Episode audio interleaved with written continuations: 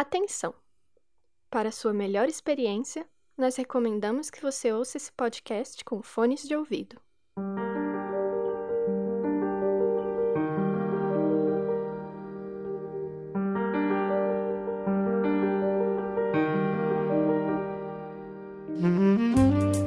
Olá, pessoal, tudo bem?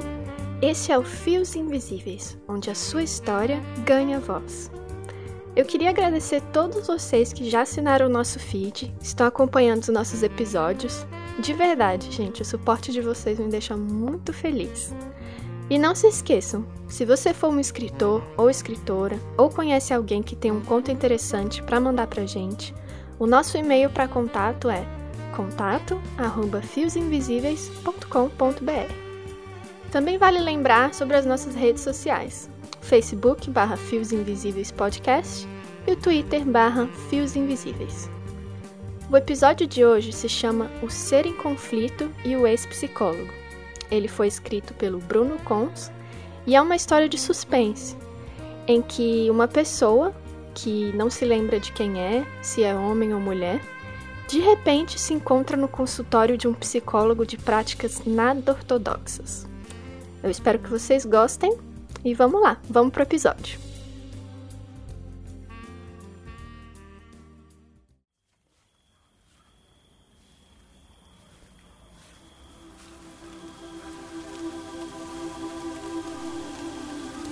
Este conto foi soterrado pelas areias do remorso, esquecido na aquarela de um horizonte que me faz voltar a caminhar em meio aos navios encalhados de uma praia sem nome. Um epílogo este início deveria ser, o fim de um livro que recusa ter sua última palavra datilografada. Eu caio pela noite, mergulho em meio às árvores de uma rua baldia Pênis ou vagina, não sei qual dos dois órgãos me pertence. Não sei qual nome foi me dado ao nascer. Não sei se o que toco agora é osso ou seio. Só sei que tenho medo. Muito medo. Mansões e casarões se desfazem em chuviscos que de baixo para cima a tudo vão molhando. Eu sei onde estou. Estou no bairro dos ricos falidos. Do alto dos telhados, tribos de gatos vira-latas me assistem, babam, miam cochicham com a mesma ameaça a irradiar dos olhos. E eu rolo pelo asfalto íngreme, arranho lombadas e calçadas, perco unha atrás de unha, sinto um se partindo e cuspo o que eu acho ser um dente. Despenco, rodopio. Eu não quero mais estar aqui, não quero mais descrever o que vejo. Este mundo é esquizofrênico.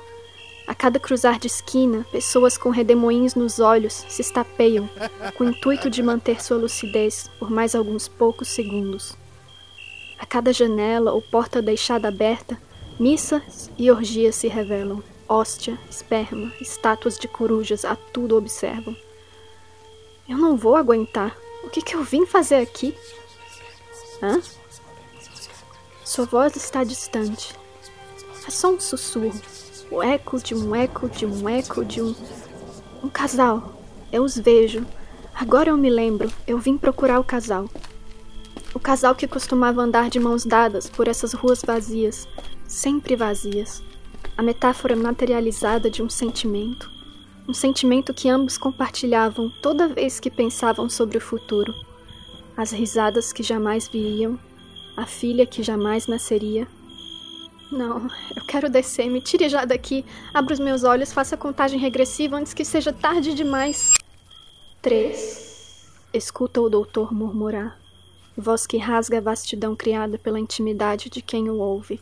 Sotaque castelhano que cruza bilhões de anos-luz, somente para alcançar os ouvidos do ser que há tempos tudo analisa, sem nada compreender. Dos? Ele diz em intensa seriedade e então tudo se transforma em poeira, um reino de restos, o chiado chuvoso que contamina os canais não habitados da caixa retardante que todos chamam de televisão. Minha voz é a mão que você precisa agarrar para poder retornar. Não se esqueça, ouvi-la é o sinônimo de segurá-la. Escuta-o dizer e se permite sentir uma pontada de esperança um resquício de alívio tomando conta da falta que é se ter um corpo. Abre, ou acha ter aberto os olhos, e decide enfrentar a ausência que tenta absorver tudo o que ele ou ela é, foi e deseja ser. Um, eu digo, um. As paredes do consultório voltam a nos cercar. O abajur, o tapete, as poltronas, livros e quadros se solidificam. Não são mais ondas, serão duras ao toque. Sua respiração é a paz em essência tudo está bem. Suas pálpebras são leves.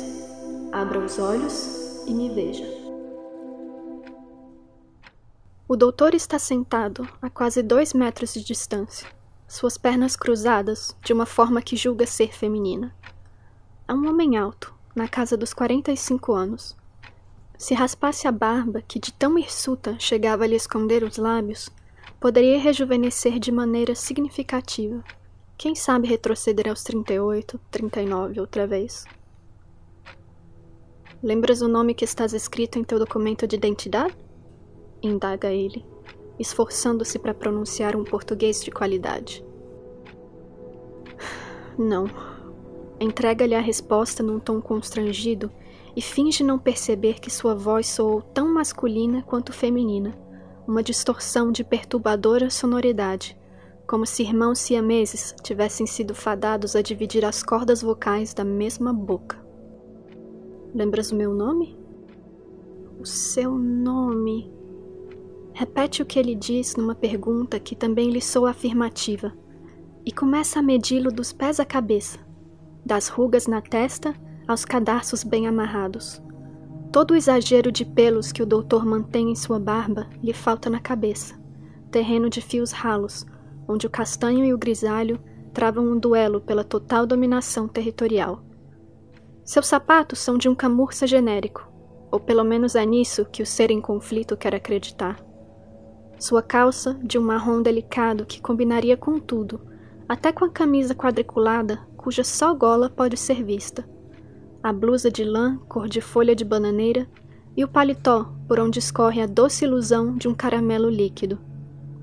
O lenhador mais intelectual do mundo é o que ele parece ser. A história se escreve sozinha na mente delirante do ser em conflito. Nem é necessário lá grande esforço mental para se deixar levar pela fantasia.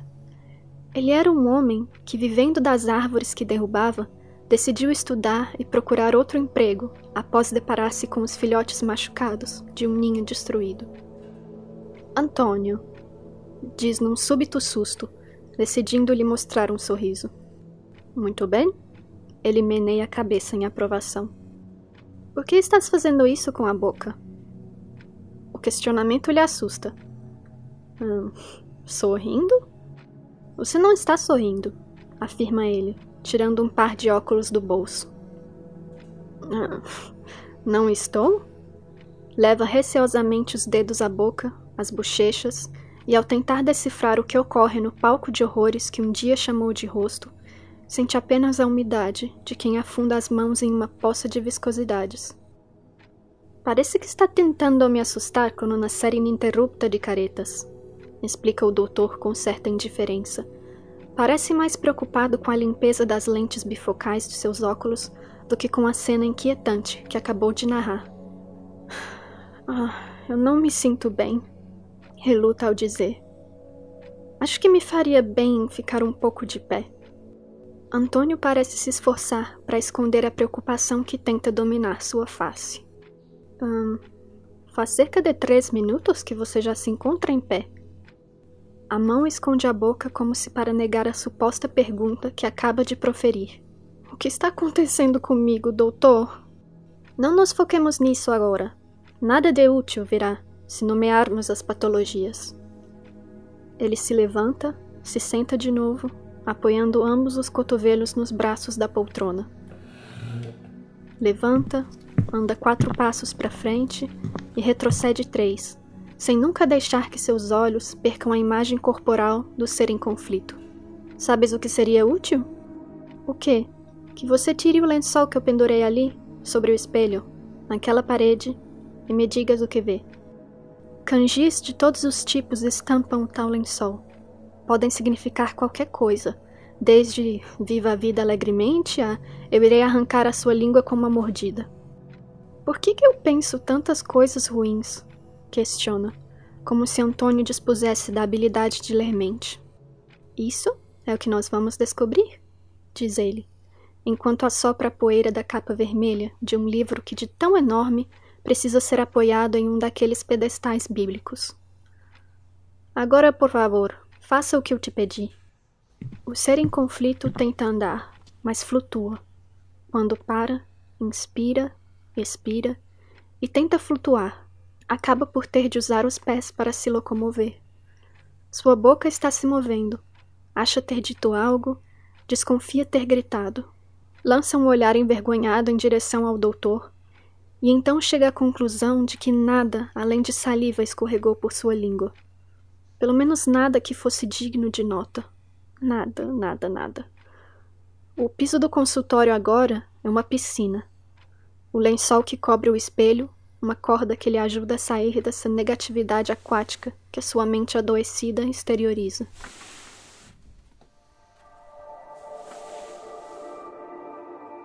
O que você vê quando se olha no espelho? Escuta a indagação com um temor que, mortífero feito um tumor inoperável, corrói a carapaça pestilenta de sua coragem e só tende a crescer. Eu. Começa a dizer enquanto puxa o lençol. Quando eu me olho no espelho, eu vejo o Oriente e o Ocidente, em forma feminina. Uma mestiça, nem menina nem mulher. É um reflexo fisicamente frágil, transmite uma ingenuidade que te faz confiar. Ela é o tipo de pessoa que sabe sorrir com os olhos, olhos puxados que podem ser óbvios para alguns, mas igualmente imperceptíveis para outros. Toca a amplitude da testa que a envergonhara por tantos anos. Eu. Eu fazia de tudo para esconder a minha testa. Eu usava franjas, lenços, uma época até bonés. O mundo é feito de padrões, e quando você não se encaixa nesses padrões, te sobra o pior dos preconceitos aquele que você sente de si mesmo. Muito bem, o doutor lhe parabeniza. Você sabe se expressar muito bem quando quer. O elogio não chega a lhe acariciar o ego. Ela. Qual era mesmo o nome que haviam lhe dado?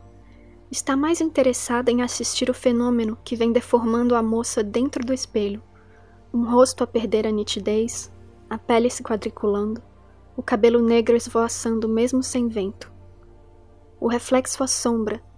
Está de ponta cabeça, reduzindo-se a um mero borrão, o vulto de uma pessoa que não compreende a tragédia do próprio destino.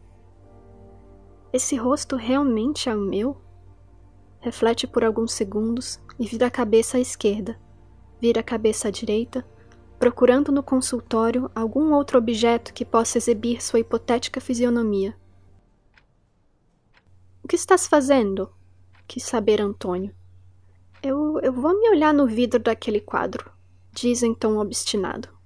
Não acho que seja uma boa ideia. Ela não diz nada, apenas para, intrigada, em frente à pintura melancólica do que se insinua ser a irreversibilidade de um acidente.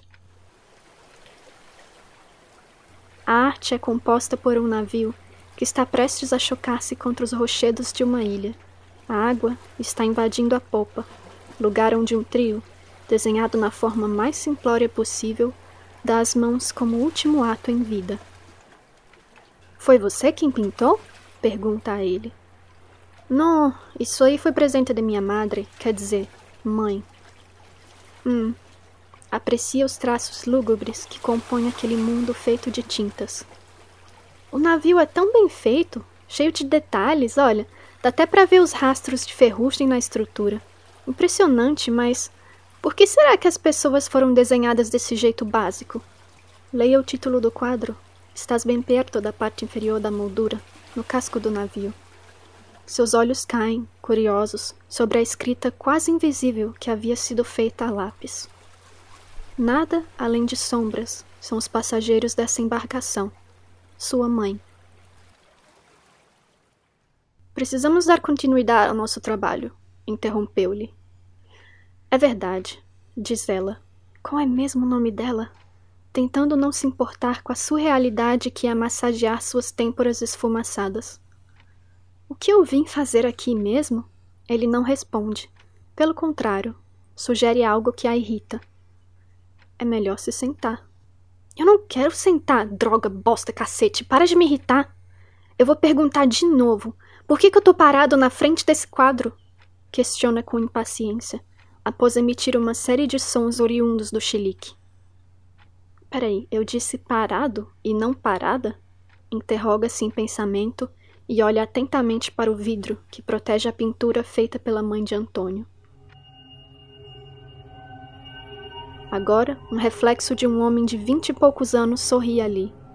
Tem os cabelos compridos, de pontas onduladas, e dentes levemente desalinhados, que os exibe sem sinal de vergonha. Sorriso arreganhado que mostra toda a tonalidade rosada de sua gengiva. Espinhas se destacam inflamadas neste rosto pálido, e apesar dos olhos, boca, das orelhas e do nariz estarem ali sem qualquer defeito aparente, grandiosa é a impressão de que algo, de fato, está faltando naquela face. Eu gosto de dar risada, sente a necessidade de dizer, agora que pode usufruir da personalidade de Bernardo. Eu me sentia tão insuportavelmente triste que agora tudo me faz rir. É melhor você se sentar, insiste o doutor, como se soubesse que ela agora havia se tornado ele. Sentar teu cu, seu almofadinho imbecil, diz, e logo se arrepende. Foi mal, eu. Antônio lhe mostra um sorriso educado. Tudo tranquilo, está tudo muito bem. Se ficar mais bem, estraga. Brinca sem achar graça. Pisa no tapete, finge não estar vendo a mandala se movendo sobre os pés e se esparrama na maciez da poltrona. De todos os psicólogos em São Paulo, foram me arrumar logo que não sabe falar português direito solta um haha zangado e percebe que o doutor está fazendo uma cara de que porra esse cara tá falando? Você está muito, muito confuso. Passou por muita coisa nesses últimos dias. O deboche é automático. Irá infestar a palavra que está prestes a usar. Passei? Eu vou te ajudar até onde puder. Vou fazer de tudo para tirar você desse estado.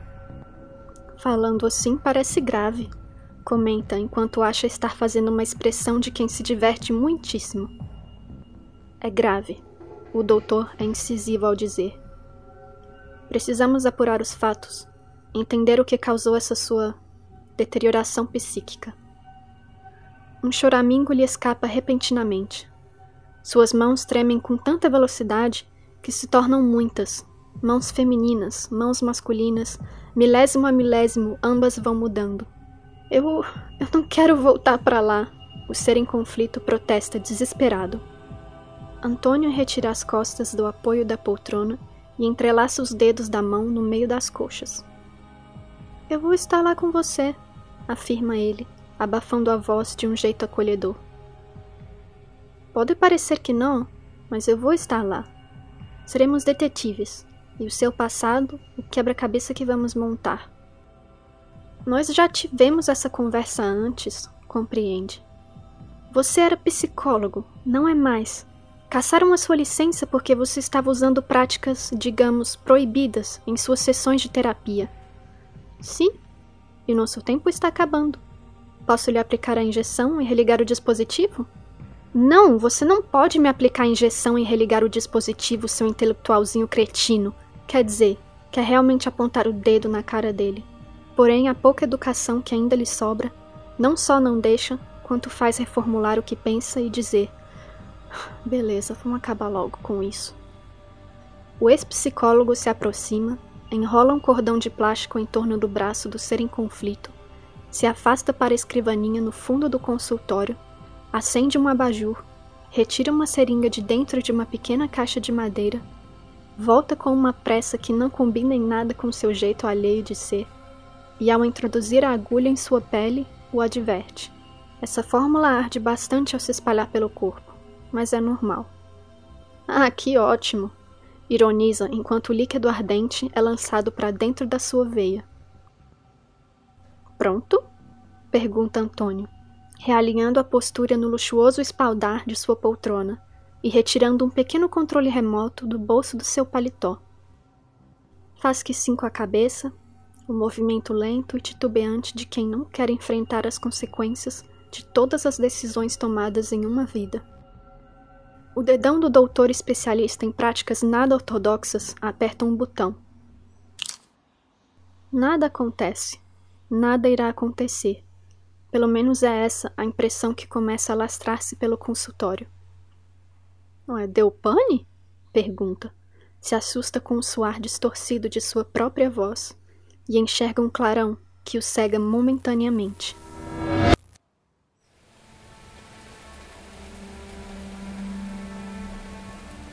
Não fuja da luz, encare-a, deixe que ela o empurre para longe.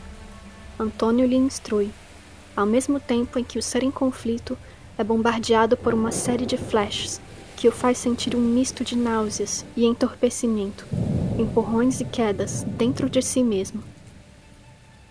Tenta buscar conforto dentro dos olhos do ex-psicólogo, mas tudo que vê é um humanoide feito de luz sentado bem à sua frente.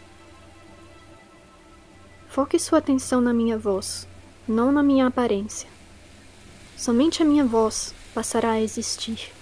Ouça, assimile, siga as minhas instruções. Procure o ponto exato onde a parede e o teto se encontram. Procure esse ponto e focalize a sua visão ali, apenas ali. O verniz nas tábuas do teto se esbranquiçam, o branco da parede, um relâmpago que cega. Teu corpo pertence a mim, de agora em diante. Pertence a mim porque agora ele é inútil. Pesa toneladas. Seria mais fácil mover uma pirâmide do que o corpo que te pertenceu um dia. Ilumina, Lumínia. Teus órgãos vibram como o sino enlouquecido de uma igreja. Teus pulmões vibram, teu fígado vibra. Teu intestino entra em movimento. A cobra que fingiu estar morta para não ser abatida. Tua medula espinhal se afasta. Teus rins são empurrados para longe. Teu coração entra em combustão. Tua laringe tem algo a dizer. Escute-a e eu permitirei que você fale em voz alta o que ela tem a dizer. Um de nós não sobreviveu ao acidente de carro. O ser em conflito sussurra o trauma. Nove palavras que fazem com que lágrimas de luz deslizem pela palidez de um pescoço infestado de hematomas. A voz do ex-psicólogo volta para engolir ele ou ela, um relâmpago que catapulta.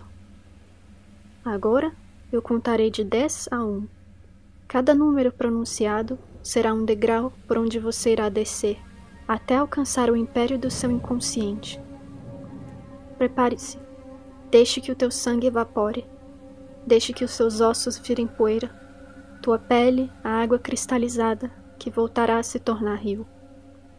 Eu digo dez, e ao se concentrar totalmente no ponto triangular onde a parede e o teto se encontram, você não vai precisar se esforçar para perceber que uma estrela está nascendo. Uma estrela está nascendo, o olho luminoso de um ser que nunca desejou possuir um corpo. 9. A ilusão vai se dissolvendo, tintas e madeiras não existem, nunca existiram. A parede pulsa, pulsa feita de pura energia. O teto pinga, mas as gotas nunca chegam a tocar o chão. Perceba, são agulhas eletrificadas, falhas em um mundo falho. O consultório está em movimento. Pode ver os móveis se movendo pelo canto dos olhos.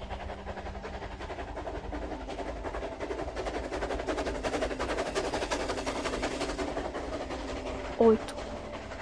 Que antes você chamava de teto e parede, agora se transforma em túnel, trilha aerodinâmica que suga sua consciência. Mantenha calma, deixe-se levar. Piscar deixa de ser uma opção. Atração é impossível de ser contida. O túnel de luz, uma visão que fascina pela magnitude do espanto. 7. Você mergulha em um mundo de ausências. Mergulha no que parece ser o branco imaculado de uma folha sulfite. Aqui é um mundo de anestesias, o inverso do que Platão chamou de mundo das ideias. Sinta a tranquilidade dominando o que você julga respirar. Nada existe além de ti, nada mais caberia aí, nem mesmo a insignificância do pingo de um i, caindo, caindo, caindo. Você está caindo em meio à explosão de um universo, o seu universo. O número 6 está vindo a faísca que irá iluminar toda a arquitetura planejada por seu íntimo, ecoa a voz do ex-psicólogo. 6 Seis, seis. Relampejantes são as nuvens que aguardam os que caem. Mergulha em suas entranhas gasosas, sente a chuva arranhar, o granizo perfurar. Fecha os olhos, recorrendo à oração da qual não recorda os versos, e se espanta por continuar enxergando a eletricidade que tudo ilumina. Clarões azulados sobre a orgia, a nudez no corpo dos que transam no topo dos prédios, faces escondidas por máscaras animalescas. Coelhos sorridentes, javalis com presas floridas, a língua que balança para fora da boca de um lobo, o terceiro olho na testa do gato, os chifres incendiados na cabeça do touro. 5. Eu invoco o número 5. Se faz ouvir Antônio. Um murmúrio distante que se eleva contra o tambor incessante das trovoadas. Letreiros em neon podem ser vistos por todos os cantos. Uma poluição psicodélica. Overdose de cores que piscam sobre prédios sem janelas. Estruturas megalíticas. Os galhos de um cervo gigante. Um cemitério de elefantes eu julguei ser à primeira vista. Você tentou me explicar da última vez, lembra?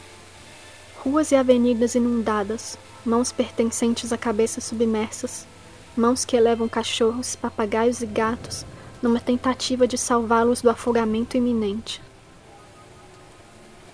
Quando eu disser quatro, você irá encontrar a rua íngreme, onde a perua escolar jaz estacionada.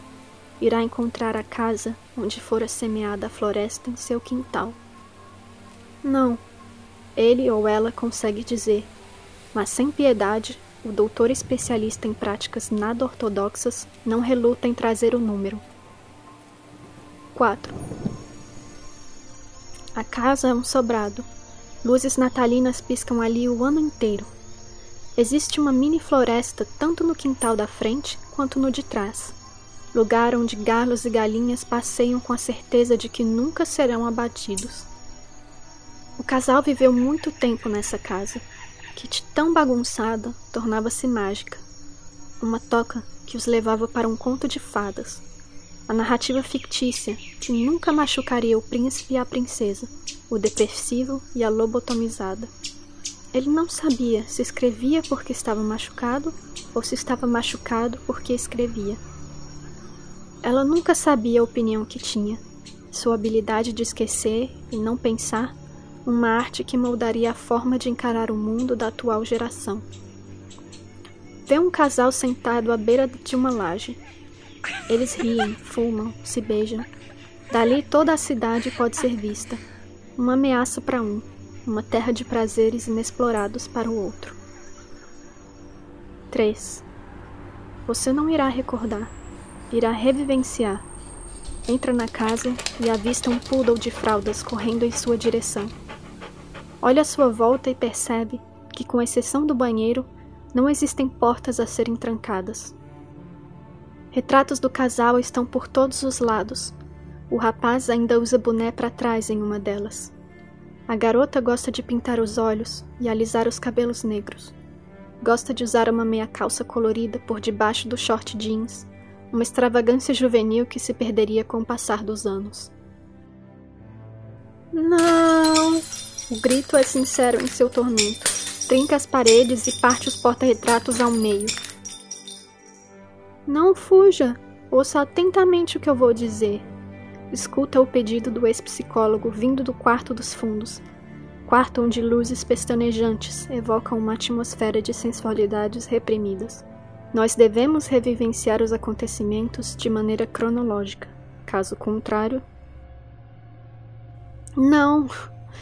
grita mais uma vez, afastando-se da tortura que é reencontrar aquela que por ele não quer ser encontrado. Foge, corre, voa, cruza esquinas escondidas por neblinas, atravessa pontes sobre rios apodrecidos, escala ruas ladeirentas onde mendigos dormem abraçados com cães sarmentos. Eu estou lúcida, diz a si mesma, olhando para a única televisão a continuar ligada na vitrine de uma loja, onde três palavras piscam em um letreiro. Pensar para quê? Mas se pensar é igual a sofrer, então eu escolho a lobotomia diz ao perceber a figura esguia de Antônio surgindo dentro da TV. Ele está sendo sintonizado. Uma hora é dois, outra hora é um. Tudo se multiplica enquanto ele faz o V de paz e amor com os dedos ossudos da mão. 2. Se tua consciência não posso guiar, pelo menos continue descendo a escada. Abre a trilha que julgar será melhor, mas não fuja. Continue avançando Continue a exploração e me diga o que vê. O flash ofuscante de uma foto tirada, a foto de um beijo, a garota mais fotogênica do mundo, abraçada com um cara que em foto nenhuma conseguia sair razoavelmente bem. 2. Somos só nós dois dentro do carro. Ela gosta quando eu dirijo rápido, gosta quando meto o pé no acelerador e ultrapasso os outros apressados de plantão. Gosta dos rachas que nascem sem mais nem menos durante a esfera esverdeante de um farol. Ela fuma, por mais que eu peça que não o faça. Fuma e reclama que quer aprender a dirigir, mas quase nunca assume o volante quando o ofereço. Vai entender, deve ter medo de bater. Por mais que eu diga, foda-se, baby, pode bater à vontade, eu não tô nem aí. Mesmo assim, é difícil ela mudar de assento comigo. Até acontece, mas é raro. Raro e engraçado. Ela dirige feito uma vovozinha. Faz questão de usar o cinto de segurança e sempre esquece de abaixar o freio de mão. Eu tento falar o menos possível. Sei que minhas instruções a confundem, mas poxa vida, não tenho culpa de ser um mau professor. Já não basta eu tê-la ensinado a fumar? Que arrependimento. Ensinei a minha namorada a envenenar a si mesma. A estrada continua sem fim. O amarelo pintado no asfalto torna-se uma única linha, um fio de ouro contra a escuridão de uma madrugada gourenta. Os faróis dianteiros estão falhando, apagam, acendem, apagam e iluminam uma placa à beira da estrada com o seguinte nome: Karen. 1. Um. Em primeiro lugar, eu devo deixar bem claro o quão absurda essa situação é. Descrever tudo o que eu vejo. Me poupe, eu só quero Sei lá o que eu quero. Quero olhar para esse espelho retrovisor idiota e não ver essa espinha nojenta nascendo no meio do meu nariz. Tá feliz? Eu não gosto de falar sobre mim mesma. Fui criada assim, introvertida que se fala, né? O moço aqui do meu lado, apesar de ter talento para o drama, se acha muito engraçado. Eu também acho, vai, mas ele só é engraçado de verdade quando não tem intenção nenhuma de ser engraçado. Peraí. Que foi aquilo? Você viu? Era uma baleia voando no céu? É isso mesmo? Eu tô ficando assustada. Por que, que o freio não funciona? Ai meu Deus, o freio não tá funcionando. O que eu faço? Hã? Continuar dirigindo? Para onde a gente tá indo mesmo? Tá bom, tá bom. Eu vejo. Credo, eu vejo o número 666 piscando no neon vermelho. É o letreiro de um motel. Tem um diabo de boca aberta na entrada. Aposto que esse encapetado aqui do meu lado ia gostar de ir, não é, baby? Baby. Por que ele não fala comigo? Ai, eu não tô gostando, não quero mais fazer isso. Doutor Antônio, chega, eu quero sair daqui. Doutor? Fala comigo, por favor. Por que você não responde? Eu quero sair daqui, eu quero sair daqui.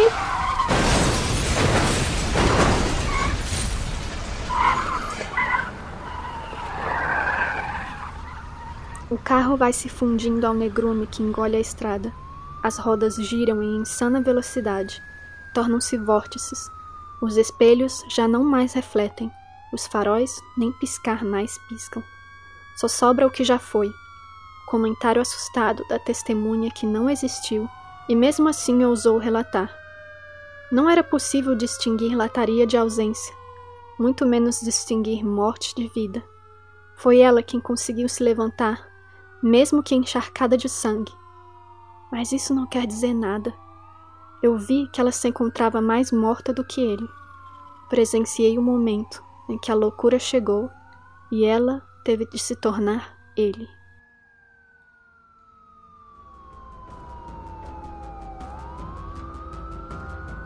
O Ser em Conflito e o Ex-Psicólogo foi escrito por Bruno Cons, narrado e editado por mim, Pétala. Então, gente, o Bruno Cons, ele é formado em psicologia e ele tem como foco a psique humana para criar os seus textos.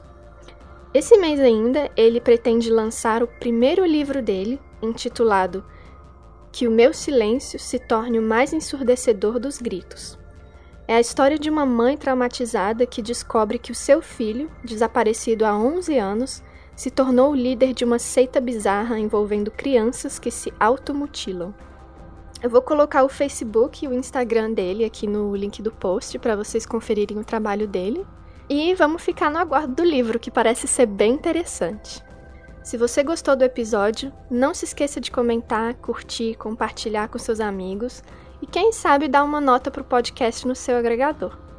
Isso tudo é muito importante para divulgar e dar aquele impulso para a gente continuar produzindo mais episódios. Muito obrigada a todos vocês, um beijo grande e até a próxima!